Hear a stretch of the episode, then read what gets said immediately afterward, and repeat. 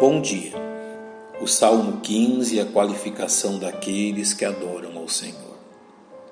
A leitura proveitosa das Escrituras deve ser sempre acompanhada do discernimento quanto à sua natureza e função.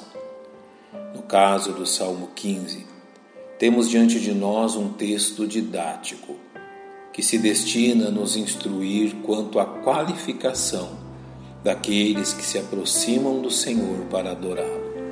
Em resposta ao questionamento do verso 1: Senhor, quem habitará no teu tabernáculo?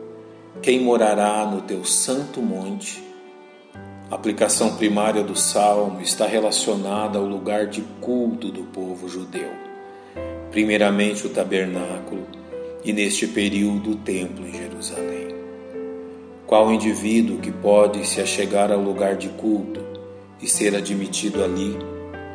A resposta salienta as qualificações morais necessárias aos adoradores do Senhor, o que contraria a ideia moderna de que a única qualificação necessária para adorar a Deus é simplesmente ter o desejo de adorá-lo.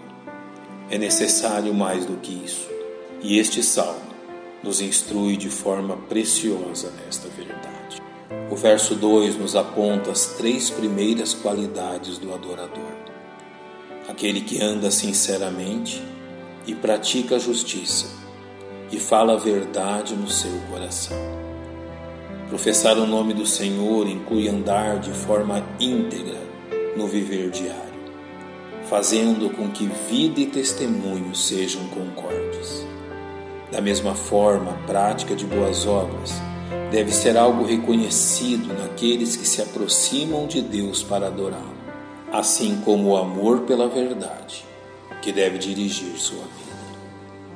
O terceiro verso nos instrui que o adorador do Senhor deve ser reconhecido como aquele que não difama com a sua língua, nem faz mal ao seu próximo, nem aceita nenhum opróbrio contra o seu próximo a menção ao cuidado com a própria língua concorda com o ensino de Tiago. De uma mesma boca procede bênção e maldição. Meus irmãos, não convém que isto se faça assim. Assim como não fazer mal ao próximo concorda com o resumo da lei apresentada por Jesus. Amarás ao teu próximo como a ti mesmo.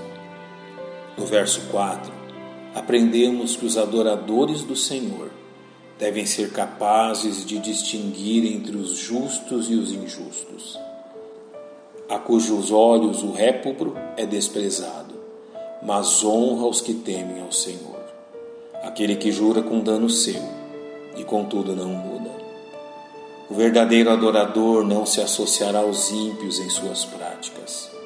Antes, em sua companhia, se verão aqueles que temem ao Senhor. Sua seriedade é reconhecida pelo cumprimento de Sua palavra, mesmo que as condições não lhe tenham favorecido. Aqueles que se achegam ao Senhor para adorá-lo zelam por seu testemunho, encarando com seriedade o ensino do apóstolo Paulo aos Tessalonicenses. Abstende-vos de toda aparência do mal. A integridade daqueles que adoram ao Senhor é ressaltada em sua conduta justa. Aquele que não dá o seu dinheiro com usura, nem recebe peitas contra o inocente. Quem faz isto nunca será abalado. A ganância e o suborno, prática daqueles que fazem das riquezas seu Deus, é algo abominável àqueles que andam com o Senhor. A conclusão do salmista é que aquele que assim anda jamais será abalado. Finalmente, é necessário que reconheçamos que toda a nossa adoração a Deus é intimamente ligada à nossa confissão de Jesus Cristo como Salvador.